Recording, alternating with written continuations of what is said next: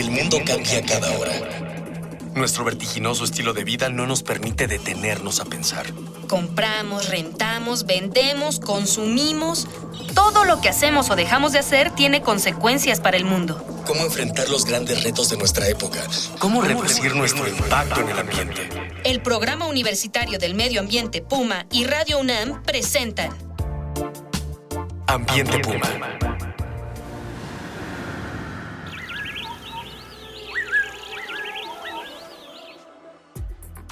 ¿Qué tal? Soy Mireya Imas, coordinadora del Programa Universitario de Estrategias para la Sustentabilidad de la UNAM y le doy, como siempre, la más cordial de las bienvenidas a este su programa Ambiente Puma.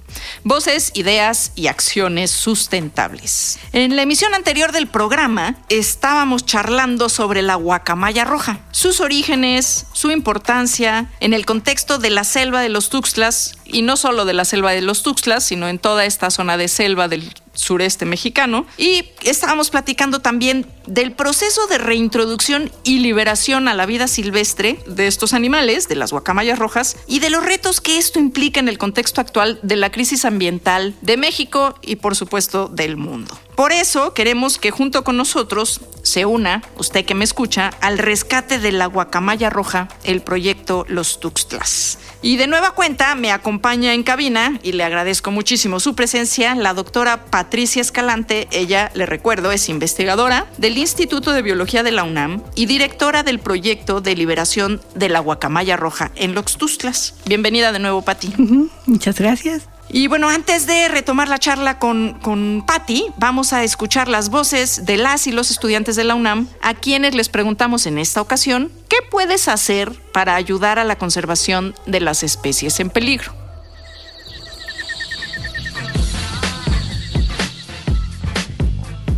¿Tú qué crees que puedes hacer para ayudar a la conservación de estos animales? Pues primero su hábitat, pues bueno, no sé si su hábitat esté considerado como un área natural protegida. Si fuera el caso, pues, pues cuidar este manejo de esa área para que no, para que no afecte su, su ecología del, del, del, del animal. ¿Tú qué crees que puedes hacer para ayudar a la conservación de estos animales? Pues principalmente sería no comprarlo, o sea, no comprarlos y pues no sé, ayudar o apoyar en algo para cuidar su hábitat. ¿Tú qué crees que puedes hacer para ayudar a la conservación de estos animales?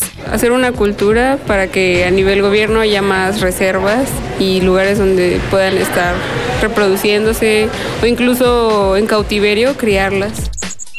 ¿Tú qué crees que puedes hacer para ayudar a la conservación de estos animales? Pues fomentar la educación. Todos esos aspectos de consumo masivo de, de madera o, o, de agricultura invasiva y cosas de ese estilo se deben en gran parte a la falta de educación y de cultura ambiental que muchas veces los mexicanos no tenemos inculcados porque pues nos enseñan a consumir y a consumir y a fabricar y fabricar cosas sin ver todo lo que a la larga nos puede ocasionar el estar consumiendo de manera irresponsable los recursos.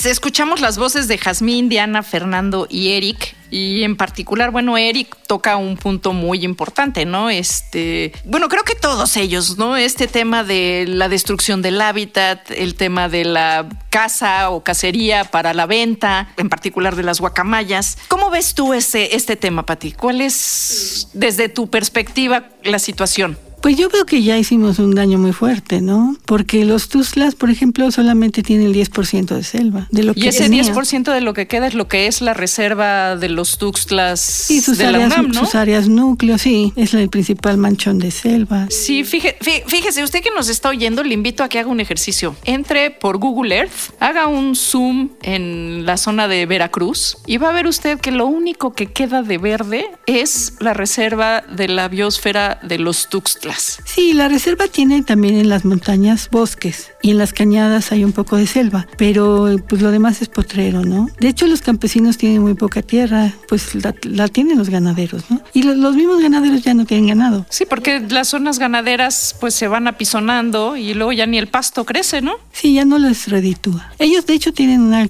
actitud muy positiva hacia el reforestar y pues cultivar especies productivas como frutales o maderables, ¿no? Pero no no lo han hecho. ¿Cuáles serían las principales amenazas que tiene el proyecto de la reintroducción de las guacamayas? Bueno, en principio sí es el saqueo, ¿no? O sea, no, no estamos libres, estamos, como los muchachos opinan, pues sí, tratando de hacer más conciencia. Y pues también hay formas de involucrarlos, ¿no? Lo, lo, principal que estamos haciendo es impulsar el ecoturismo, el aviturismo, porque, y en eso puede ayudar mucho al público, ¿no? Que en México no hay tanta tradición, ¿no? De avistamiento de aves como hay en otros países. Sí, se está dando. ¿no? Y no se necesita ser experto, ¿no? O sea, cualquier persona puede ser una... Sí, hay que prestar atención, ¿verdad? A los entes con los cuales compartimos el planeta y que son muy bonitos, muy bellos y, y, admirables en sus tareas de sobrevivencia. Entonces, creemos que el aviturismo, si, si, la, si el público va a ver guacamayas volar libres, va y pregunta, queremos ver guacamayas, la gente las va a cuidar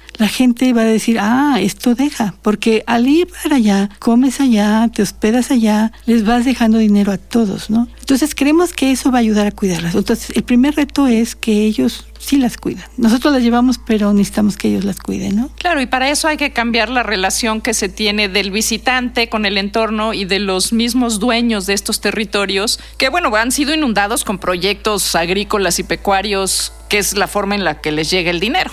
Entonces hay que cambiar también la mentalidad de las, este, de las entidades gubernamentales a qué se dedican los apoyos al campo, ¿no? En este caso, bueno, pues este tipo de proyectos de ecoturismo que están siendo muy exitosos en otros países, como por ejemplo Costa Rica, pues nuestra diversidad no le pide nada a la diversidad de Costa Rica, ¿no? Entonces creo que podríamos hacer ese esfuerzo de eh, incentivar desde todos los espacios posibles el tema del ecoturismo, ¿no? Sí, hay, hay infraestructura. Ya los campesinos tienen cabañas para recibir al turista, ¿no? Pero no llega el turismo, ha bajado mucho. Eh, el área, entre más turistas haya, va a haber más seguridad. No, no tenemos quejas. Nosotros nos ha ido bien, pero sí necesitamos que vayan más turistas. Entonces, por ese lado es uno de los retos que queremos trabajar, ¿no? Y estamos tratando de hacer algo. Otro, pues, sería la reforestación, porque si no, ¿dónde van a anidar y, y, cómo va a crecer la población y pues favorecer otras especies de la selva. Para la reforestación estamos pensando en un programa de compra de tierras para la restauración, porque pues ahí están disponibles, ¿no? Entonces,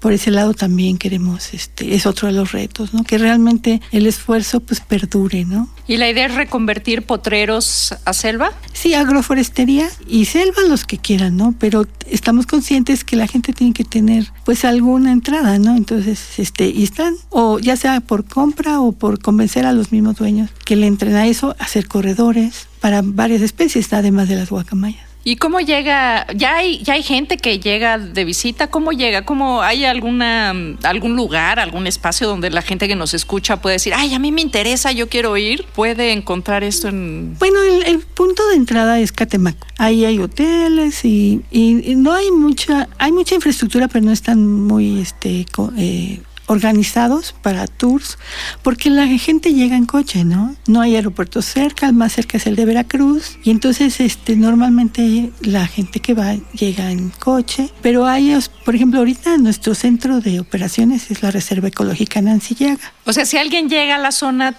podría dirigirse ahí a la reserva. Sí, pueden ir a Catemaco y tomar una lancha, porque ya ves que los lancheros siempre te dicen, ¿quieren ir a ver monos? Ahora ya dicen, ¿quieren ir a ver la laguna de Catemaco. Sí, que es muy bonita, ¿no? Pero también hay que llegar, pues lo recomendable ahorita es llegar a Nancy Llaga para, pues, verlas de preferencia temprano, para que vean volar 15 o grupos grandes, o ya al atardecer. El, cuando hace mucho sol, pues están un poquito más quietas, ¿no?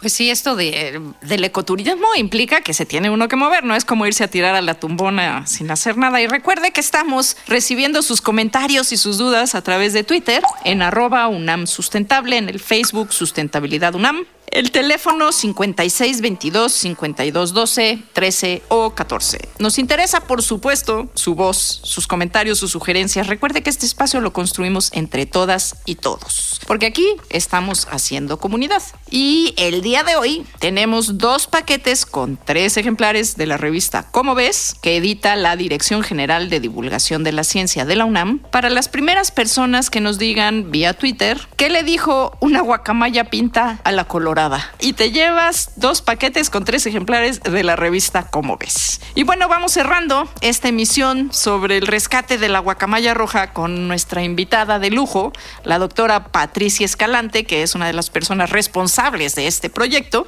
Y vamos a tratar de cerrar con esta parte eh, socioambiental, donde está, cómo está el tema de la economía y de los grupos humanos en esta zona clave para la conservación y qué podría cambiar en los Tuxtlas para evitar que la selva siga desapareciendo. ¿Cuáles serían así como los puntos nodales más relevantes, más importantes que tú identificas, Pati? La guacamaya roja es apenas una de las especies que podemos recuperar y es una especie embajadora, ¿no? Junto con ella pueden venir la recuperación de otras especies. Hay muchas especies de plantas que tienen usos y que se están perdiendo. La misma caoba, ¿no? No, no, se, ha, no se ha vuelto a sembrar, ¿no? Y se deforestó con singular alegría por ahí de los 50, 60 ¿no? Hasta los setentas. Sí, entonces todos estamos interesados, pero hay que hacerlo. Yo veo que, por ejemplo, los campesinos son una fuerza, están trabajando por el ecoturismo muchos, pero no tienen sus productos, pues no tienen eh, vías de llegar, este, no hay comercio justo en esta región. los Tuzlas no forma parte del corredor biótico mesoamericano y pues no debemos olvidarlo, ¿no? Nosotros como biólogos que fuimos como estudiantes ahí, pues sentimos esta responsabilidad, ¿no? De trabajar también en los Tuzlas, ¿no? Sí, la verdad es que es cierto y además digo, casi todos los estudiantes de la carrera de biología en algún momento pisamos los Tuxtlas, yo más porque mi mamá trabajó ahí mucho tiempo y me tocó conocerlo pues desde que era pequeña y efectivamente ir viendo cómo iba cambiando el, panorama, cómo se iba perdiendo cada vez más selva,